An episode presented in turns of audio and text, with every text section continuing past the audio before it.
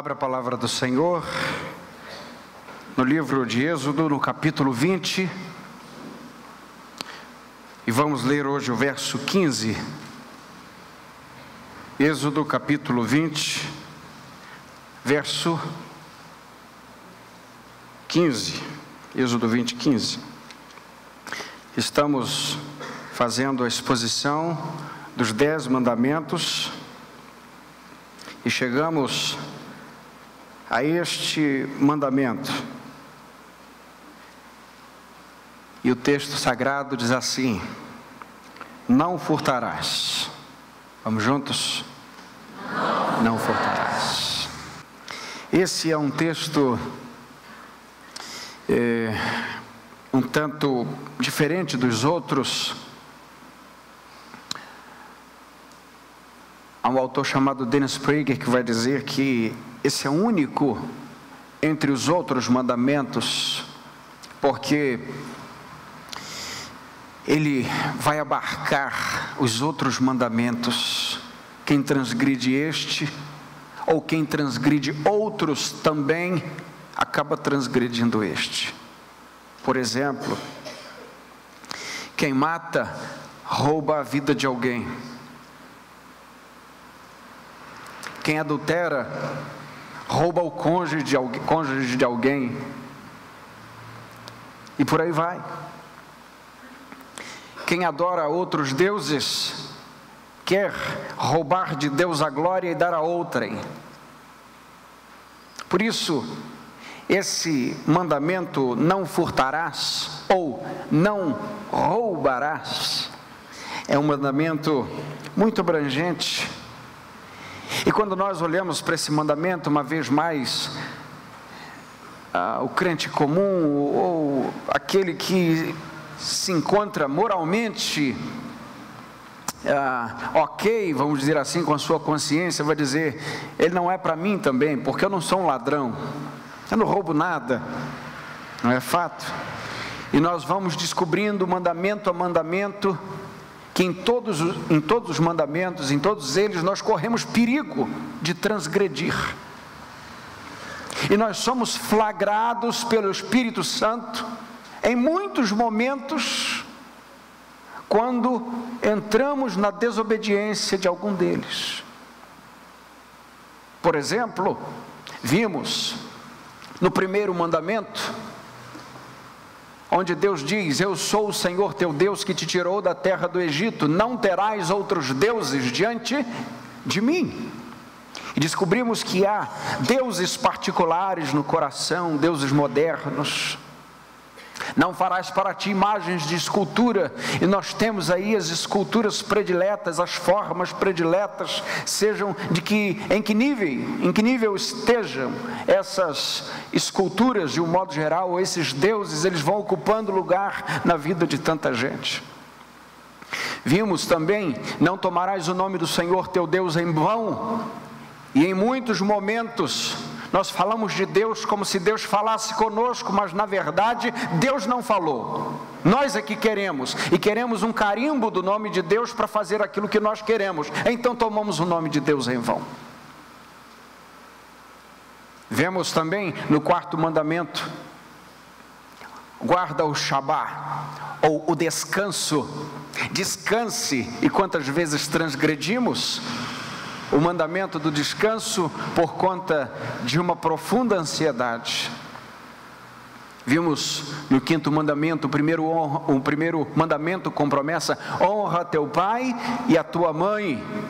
E às vezes nós amamos o pai, amamos a mãe, mas não honramos como devemos honrá-los. Esquecemos de detalhes da honra bíblica.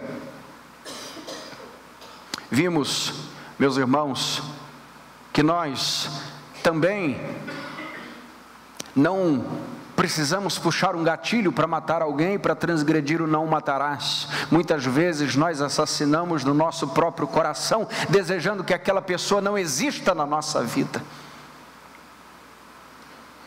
Vemos que o sétimo mandamento: não adulterarás.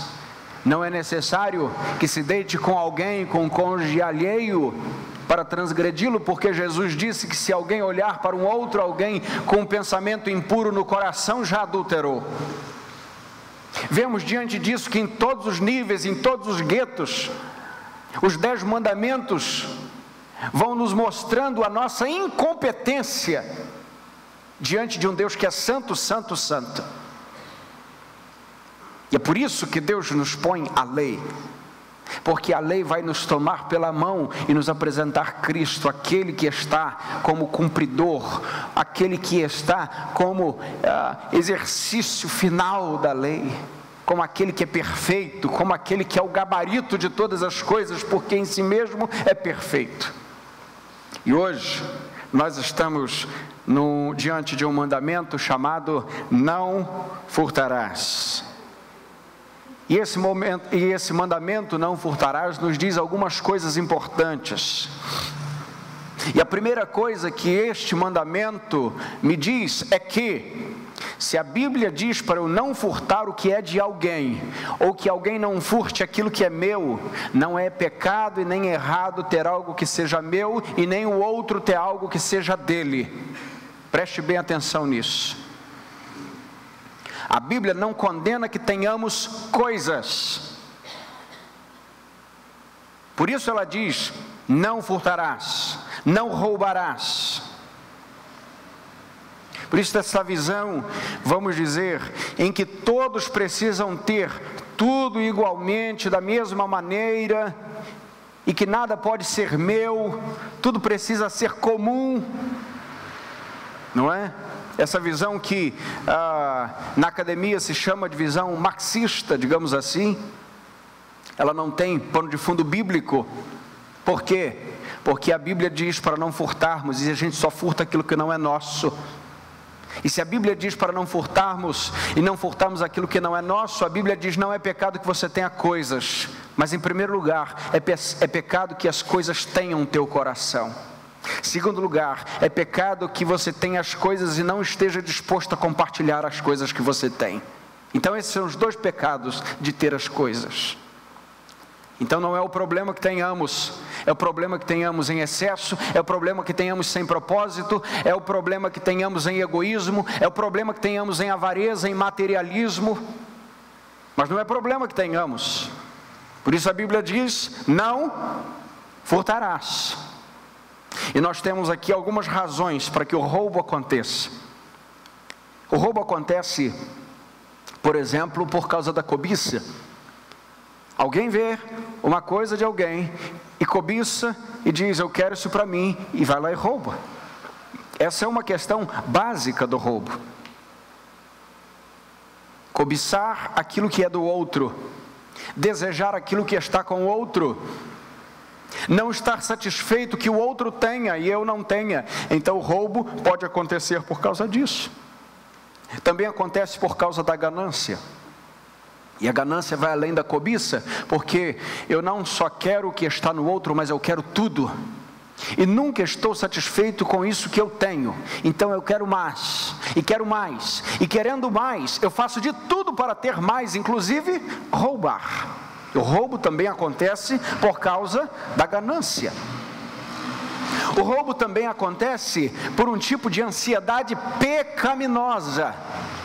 Pastor, existe ansiedade que não seja pecaminosa? Bem, existe um nível de ansiedade que é peculiar ao ser humano. Por isso é que Pedro vai dizer: lançando sobre ele toda a sua ansiedade, porque a Bíblia compreende, nós compreendemos biblicamente que a ansiedade é inerente à pessoa do ser humano.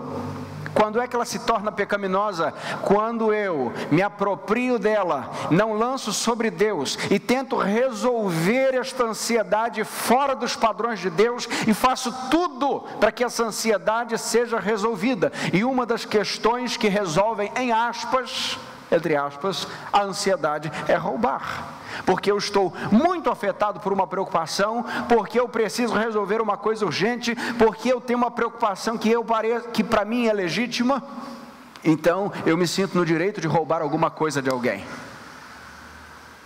Isso é uma ansiedade pecaminosa. Eu sei que eu estou passando por uma grande prova, por uma grande crise.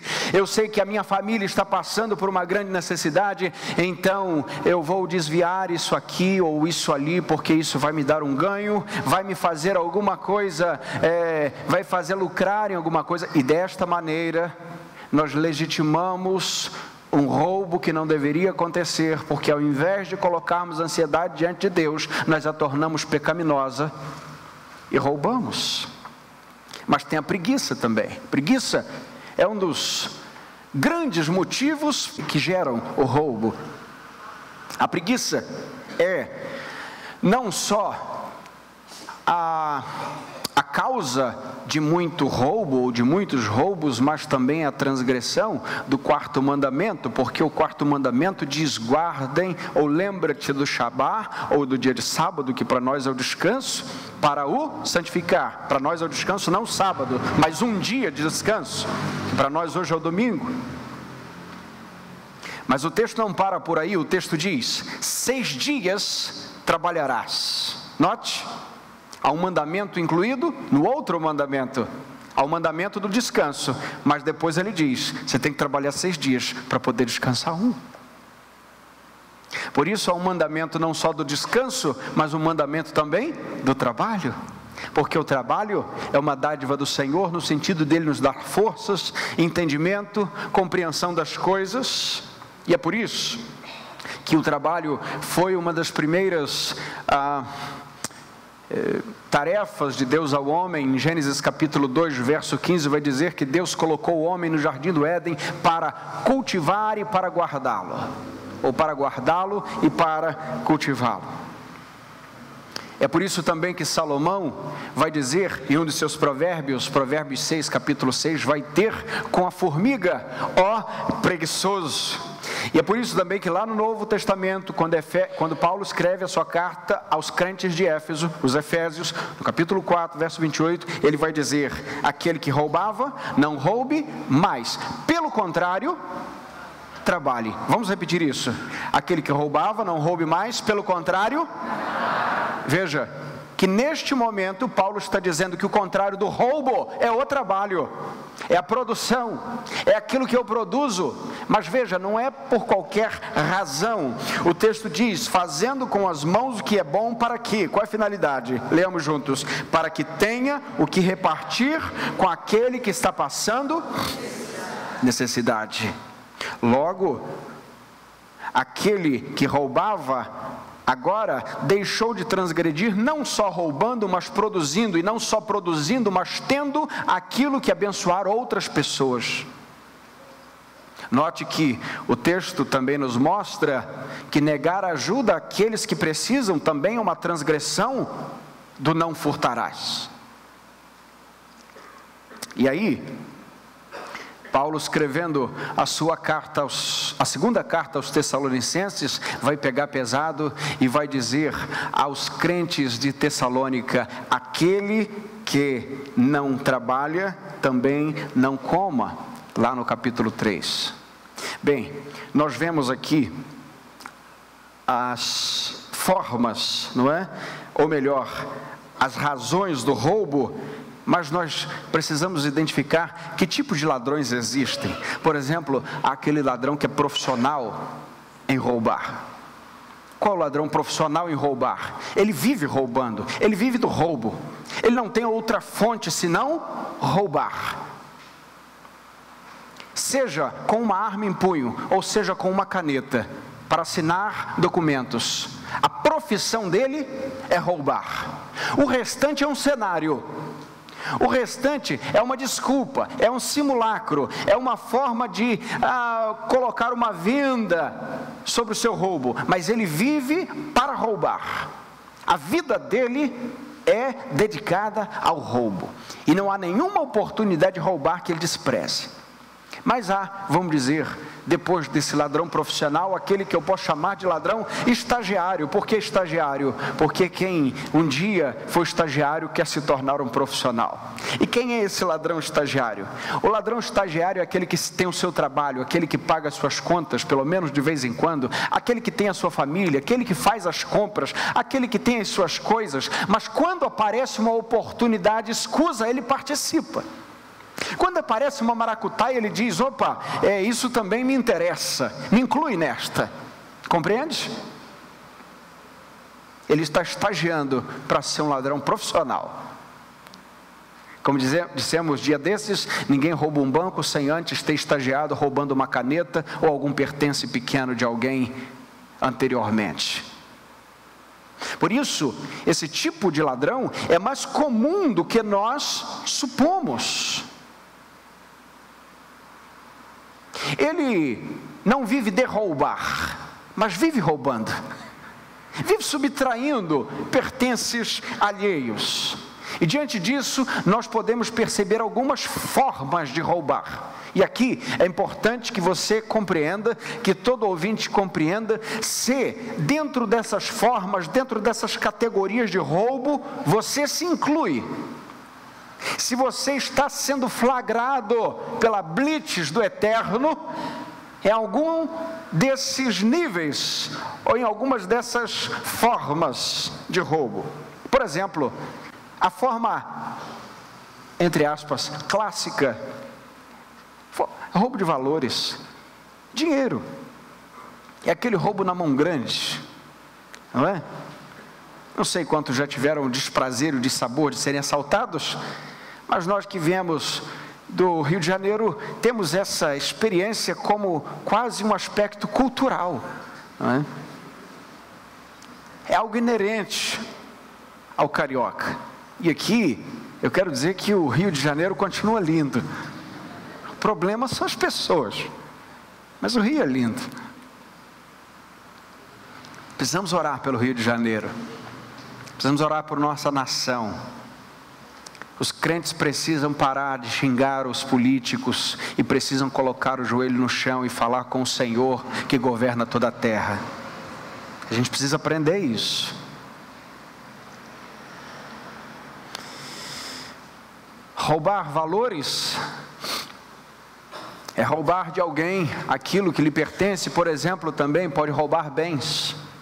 E como é que se rouba bens? Ah, pode ser que alguém pare um carro e leve um bem, que é aquele carro, mas pode ser também que alguém esteja vendo a grande, a enorme dificuldade de um outro que está com uma questão financeira seríssima, gravíssima, com um problema assim muito grave. E este que está num grande problema, ele precisa vender algumas coisas para gerar alguns valores. E aí é nesse momento que uma forma de roubar, que uma espécie de ladrão se apresenta. Pois não, quero comprar aquilo que tu vendes. Quanto é? É cem.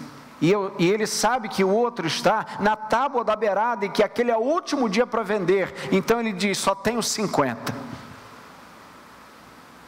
Que maldade! E a pessoa que não tem recursos de esperar, tem que vender sucateando aquilo que comprou a duras penas. E aquele comprador, que é um oportunista, que é, vamos dizer assim, um ladrão que subtrai dias e dias de trabalho do seu semelhante, pagando o injusto, rouba-lhe a oportunidade de vender melhor aquilo que ele está vendendo. Não estou dizendo, meus irmãos, que nós temos que pagar sem o tempo todo. Um bom negócio é um bom negócio para ambas as partes. Concorda comigo? Não há problema nenhum. Você dizer, olha, eu não tenho os 100, eu tenho X, o que, que tu achas? Pode? É justo? Mas tem gente que enquanto não vê o outro sangrar, enquanto ele não sentir que está matando na unha, e enquanto sentir que ele não está se dando bem, ele não fecha o negócio. E quando ele vai comprar esse copo, ele diz o seguinte: copos azuis estão fora de moda. Esses copos abalados estão assim já muito fora do uso. Isso não vale tanto, isso vale só metade. Então, o vendedor que está no aperto diz: tá bom, leva pela metade. E quando ele vira do outro lado, ele diz: fiz um negoção. Provérbios 20, 14, leia comigo. Fala sobre esse tipo de negociação quando diz: o comprador diz, nada vale, não vale nada, mas depois que sai, gaba-se do negócio. Rapaz, que negoção que eu fiz. Olha esse copo. Comprou de quem? Ah, comprei de um fulano aí. Rapaz, comprei pela metade do preço. E o fulano está sangrando lá, se virando para arrumar outra metade para pagar as contas que estão rugindo. Agora, se alguém quiser te vender pela metade, te dar, te pagar para levar, isso é um problema da pessoa. Nós estamos tratando aqui de negócios justos e injustos. Amém, gente? Isso é uma forma de roubo. Nós roubamos metade do bem da pessoa. E isso é seríssimo. Rouba-se também valores quando se subtrai em serviços prestados a nós. Por exemplo, está um calor danado, e o camarada tem um ar-condicionado em cada quarto, mas você sabe que isso gera uma conta de luz astronômica no final do mês. Então o que é que se faz? Se contrata uma pessoa que é especialista em fazer um gato. Sabe o que é gato? Você não deve saber o que é isso. Gato é uma ligação ilícita entre a sua casa e a energia do poste. Compreende o que é gato agora? Então, tem gente que faz isso, que rouba a energia e ele não paga, mas a vizinhança toda paga, porque aquilo vai ser rateado e alguém tem que pagar.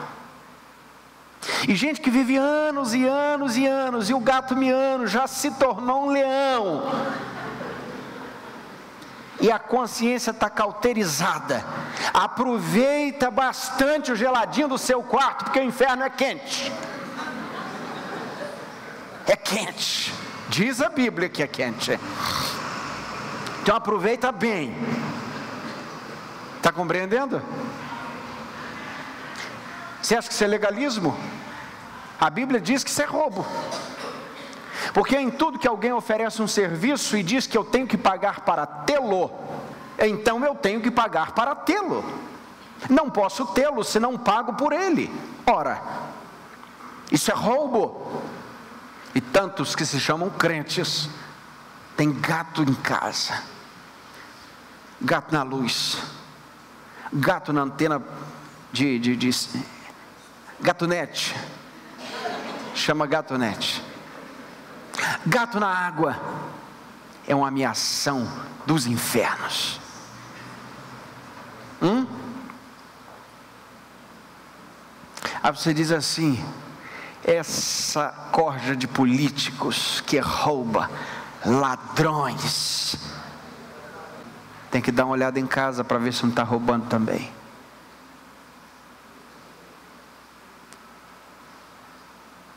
É importante a gente compreender, meus irmãos, que o não furtarás deveria estar escrito em todos os umbrais de todas as portas, de todas as repartições públicas, de todas as praças da cidade, de todas as casas das famílias, na casa dos crentes.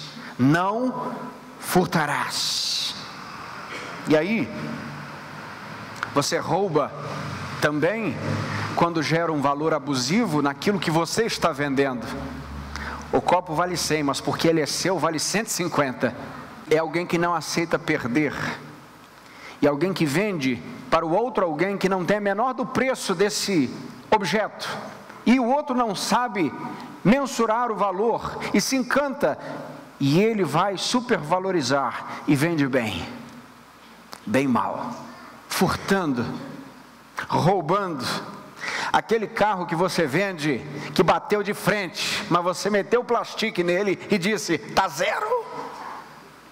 Bateu? Nada. Deu uns barrãozinhos aqui. Bateu, de caiu o motor, de capotou, e você diz: não, deu. Não furtarás. Bateu? Bateu sim, por isso que está abaixo do preço. Entendeu não, gente? Bateu e não tem mais airbag, hein? Tem que mandar botar na fábrica. Você precisa dizer isso. Ó, o pneu da careca. Esse pneu é remold. Ó, o motor está quase batendo, hein? Você precisa dar uma revisão. Se é bom, é bom. Se não é bom, não é bom. Diante disso, meus irmãos, nós precisamos perceber que há vários níveis de roubo e formas de roubo, e uma das mais graves é a forma do roubo moral. É aquele tipo de roubo onde se aproveita da autoridade para roubar. O pai que tem autoridade sobre o filho e rouba a alegria do filho, que rouba a alegria da casa. O governante, o líder, a autoridade em qualquer nível que seja, que tem autoridade instituída por Deus, mas por conta disso, faz isso ou aquilo para se beneficiar com a sua própria autoridade. Uma vez, publicanos chegaram perto de Jesus e perguntaram a Jesus, Mestre, o que nós devemos fazer? Jesus lhe respondeu o seguinte: Não cobreis mais do que prescrito. Leamos juntos: Não cobreis mais do que prescrito. Os publicanos cobravam os impostos, mas eles podiam exorbitar na hora de cobrar. Aí Jesus está dizendo: não faça isso. Zaqueu é um publicano que se converteu e teve uma vida transformada. Senhor, se eu roubei alguma coisa, eu vou devolver quatro vezes mais. A lei me diz que é para eu devolver duas vezes, ou seja, eu tenho que devolver o que eu roubei e agora devolver o mesmo valor. Mas eu quero dizer o seguinte: se eu roubei, eu vou devolver quatro vezes mais. O que Jesus disse? Hoje veio salvação a esta casa. Zaqueu havia deixado de ser ladrão, havia deixado de fazer da sua posição uma posição de legitimar o roubo ao oprimido, ao pobre. E aí, nesse mesmo grupo, tinha alguns soldados, o pessoal da força militar, e perguntaram no verso 14: E nós, Senhor, o que devemos fazer? Leamos a resposta de Jesus. Ele lhes disse: de ninguém tomeis nada à força, nem façais denúncia falsa, e contentai-vos com o vosso salário. Ah, meus irmãos, difícil esse texto para os dias de hoje. Contentai-vos com o vosso salário. Porque tudo aquilo que não tem a ver com o vosso salário, e tudo aquilo que não foi doação é aquilo que vocês experimentaram, disse Jesus para eles. É aquilo que vocês experimentaram na subtração do alheio. Naquilo que vocês, na autoridade que têm, roubam, extorquem, enganam, ludibriam. Mas você sabe que há também um tipo de roubo, que é o roubo do capital intelectual é uma palavrinha assim meio fora do comum, mas é isso mesmo. O roubo do capital intelectual é o seguinte: alguém teve uma excelente ideia, mas você diz, é minha, foi minha ideia. Ou então alguém grava um CD e alguém investe dinheiro na produção de um CD, de um DVD, e aquilo custou caro para quem produziu, custou caro para quem ah, investiu. E aí então, você diz o seguinte: gostei desse CD, faz uma cópia para mim. Hum? Gostei desse livro, Você tira uma xerox. Aí está lá na primeira página, proibida a reprodução sob quaisquer forma, qualquer pretexto. E está lá, está lá. Lei tal, número tal. Aí faz cópia. Compreende? Chega na banca do DVD e compra 3 por 10 reais. Mas custou 40, 50 mil para produzir aquele trabalho. Meus irmãos, a gente precisa ter muito cuidado com esse tipo de coisa. Há outro tipo de roubo que é o roubo do tempo. E este é o mais grave de todos os roubos. Porque quando alguém lhe rouba dinheiro, valores, capital intelectual, cultural, seja o que for, você pode de alguma, de alguma forma haver isso de volta. Seja produzindo novamente, ou seja pelo atributo da justiça de lhe restituir aquilo que seria teu. Mas o tempo nunca lhe será dado novamente, nunca voltará. Você pode recuperar 3 mil reais, 30 mil reais, mas nunca recuperar, recuperará 30 dias, 30 minutos. E neste quesito, todos entramos, porque somos ladrões do tempo, roubamos o tempo de Deus, roubamos o tempo da oração, roubamos o tempo da leitura, roubamos o tempo da família, roubamos o tempo da comunhão, ladrões do tempo. Compreende? E essa questão também é uma questão de caráter. Porque geralmente, não é sempre, mas geralmente quem rouba tempo se acha melhor do que o outro. Se você marca com alguém um horário X, você marca às 8 horas, e alguém chega às 8 e 20, roubou-lhe 20 minutos, um tempo que nunca mais voltará. É claro, o pneu fura, a criança chora, vomita, mas o que? Acontece várias coisas. Imprevistos acontecem. Mas, meus irmãos, geralmente quando alguém se atrasa é porque não cumpre a sua palavra nos detalhes mais mínimos. Porque acha que não tem obrigação de se submeter ao horário que o outro marcou. Isso é uma questão de soberba. É soberba quando diz: Eu não preciso obedecer a esse tipo de regra ladrões do tempo. E graças a Deus, todos nós nos atrasamos para muitas coisas e na maioria das vezes não é de forma dolosa, não é de forma intencional, não é de forma pecaminosa, compreende? Nós estamos falando de uma categoria de sentimento que transgride pelo prazer, de dizer, não vou fazer assim. Não gosto de esperar, prefiro que me esperem. E aí vai roubando tempo.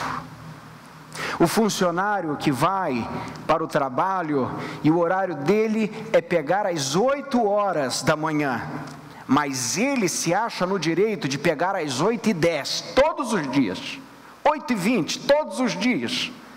Então ele subtrai o tempo, rouba do tempo de seu patrão. Um dia dez minutos, outro dia dez minutos, outro dia dez minutos, outro dia dez minutos. Rouba do patrão, rouba do estado, rouba do município. Então some-se isso no fim do ano.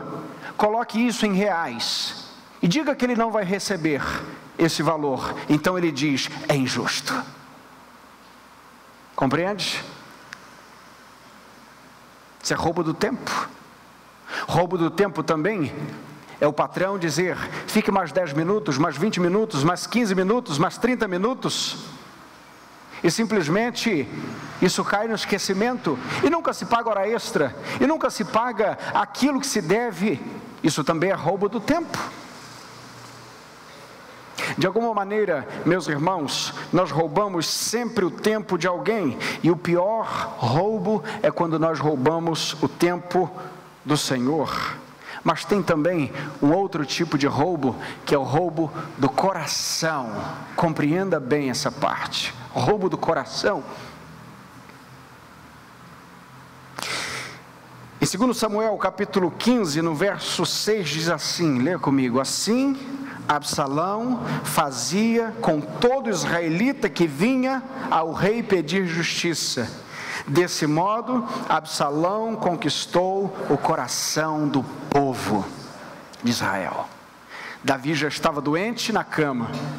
Absalão agora queria reinar no lugar de seu pai e começa a tentar conquistar o povo, começa a tentar ganhar o coração do povo, começa a conquistar o coração das pessoas, dizendo: Ah, quem dera se eu fosse rei para poder te ajudar. Sabe como? E o coração do povo foi sendo de forma chantagista, cativado por Absalão. E é claro que nós vemos que Absalão não chega a a reinar da forma que ele gostaria de reinar. Isso também acontece em escalas menores na casa. Por exemplo, quando um pai tem ciúme de que a mãe seja mais amada pelo filho do que ele, ou deseja que o filho o ame mais, então despeja mil presentes na criança, no filho, para que roube o coração daquela criança, porque ele tem um ego fraco. E se ele sentir que é menos amado do que a mãe, então ele entra numa crise profunda.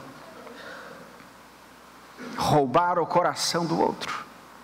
Alguém que olha o outro, alguém casado, e diz: Eu queria mesmo é casar com essa pessoa, eu vou tentar conquistá-la. Então vai tentar roubar o coração dessa pessoa, que já pertence a outro.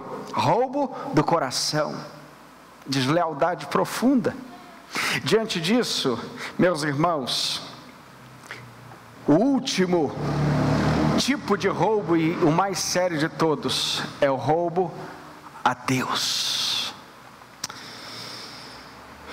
Como é que a gente rouba a Deus? A gente rouba o Senhor de várias maneiras. Por exemplo, a gente rouba a Deus quando nega ajuda àquele que necessita. Eu estou dizendo aquele que necessita, não aquele que é sem vergonha e que não ama trabalhar. Compreende ou não? Estou falando aquele que necessita. Veja. Provérbios capítulo 19, verso 17 diz que quem se compadece do pobre empresta ao Senhor, e este lhe retribuirá o seu benefício. Parece até um tipo de jargão, um tipo de ditado popular, não é? Quem dá aos pobres, empresta a Deus. Mas está aí, olha, Provérbios 19, 17. Ora, se dar aos pobres é emprestar a Deus, subtrair dos pobres é também mexer com Deus. Compreende? Negar o direito do outro, na sua pequenez, na sua urgência, na sua necessidade, é roubar também o Senhor, é mexer com as coisas do Senhor. A gente rouba a Deus também quando a gente não é fiel nas contribuições. E aqui eu quero trazer um texto que pode ser assim um tanto uh, controverso para muita gente, mas eu quero explicar-me. Malaquias capítulo 3, verso 8 diz assim: leamos juntos: Pode um homem roubar a Deus? Todavia, vós me roubais e ainda perguntais: Como te roubamos? Resposta: Nos dízimos e nas ofertas. Mais uma vez: Como te roubamos? Nos dízimos e nas ofertas. Bem, e aí, de pronto, já estarão aqueles ah, de plantão que dirão: Pastor, este é um texto do Antigo Testamento. A gente não vê a prática do dízimo no Novo Testamento. É fato. Para alguns, o dízimo não é legitimado no Novo Testamento. Mas o texto não fala só de dízimo, o texto fala também de ofertas. Bem, qual é o padrão do Antigo Testamento? Dízimos, que era a décima parte, e ofertas alçadas, ofertas que eram específicas. Quando nós chegamos no Novo Testamento, nós vemos um comportamento da igreja que excede a isso. Atos capítulo 2 vai dizer que tudo que eles tinham eram em comum e tudo que eles, que eles possuíam eram colocados aos pés dos apóstolos. Eles vendiam as suas propriedades e colocavam diante dos apóstolos. Bom, nós temos um outro padrão inaugurado no Novo Testamento. A questão é: temos coragem de ir por este padrão? Temos coragem de abandonar o Antigo Testamento e dizer realmente o Antigo Testamento passou, agora vamos viver o Novo Testamento. Vamos dar tudo o que nós temos, vamos distribuir aquilo que nós possuímos. Será que teríamos coragem? Bem, sem querer apregoar qualquer tipo de fatalidade ou qualquer tipo de exagero, essas coisas vão sendo regulamentadas na vida da igreja a partir da carta de Paulo aos crentes de Corinto, quando ele vai dizer: cada um dê aquilo de acordo com o que pertence, cada um dê com alegria, não pelo constrangimento, não pela necessidade, porque Deus ama aquele que dá com alegria. Bem, se a Bíblia diz Deus ama aquele que dá com alegria, não importa onde está o texto, se no antigo ou se no novo, importa-nos que o Senhor recebe tudo aquilo que nós damos com alegria. O fato não é se colocamos o nome de dízimo, o nome de oferta, o nome de contribuição, o fato maior não é este, o fato é estamos prontos para dar. Estamos prontos para despejar no reino de Deus parte daquilo que nós temos porque podemos roubar do Senhor também quando nós nos recusamos a dar algo que é nosso para a obra do Senhor.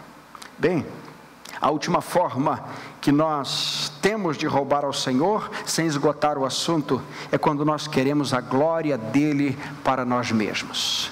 E aí, o texto de Isaías, capítulo 48, verso 11 diz: Não darei a minha glória a nenhum outro.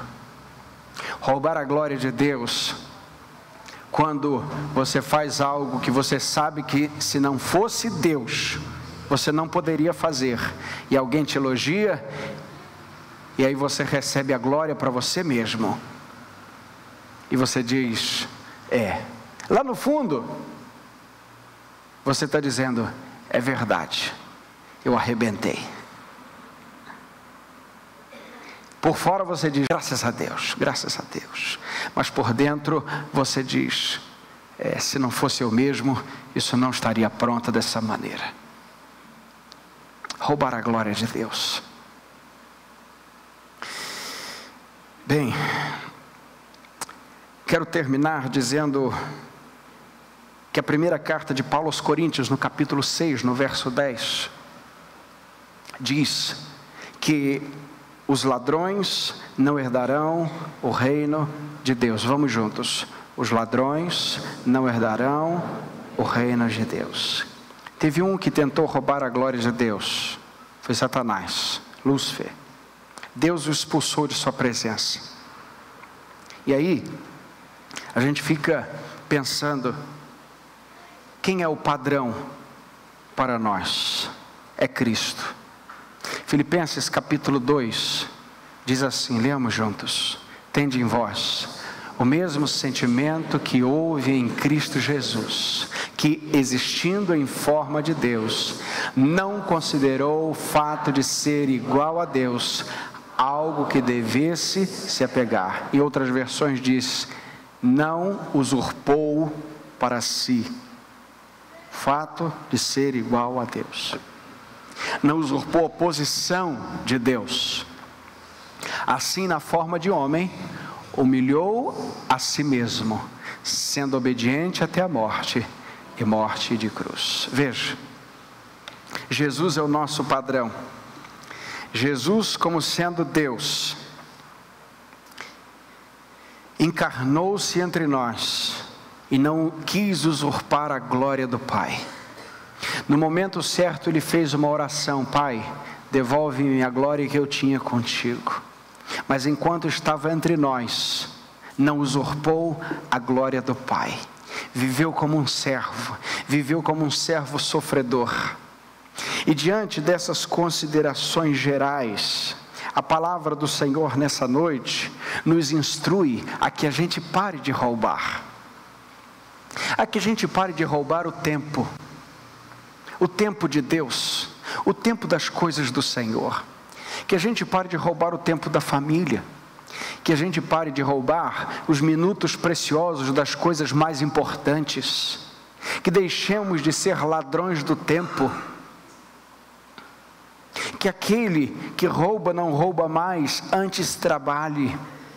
Que nós trabalhemos, meus irmãos, dia após dia, para que as nossas obras sejam apresentadas na luz do Senhor, na luz de Cristo. E é claro que o Senhor vai sondar o nosso coração e fazer assim um pente fino em todos os corações aqui.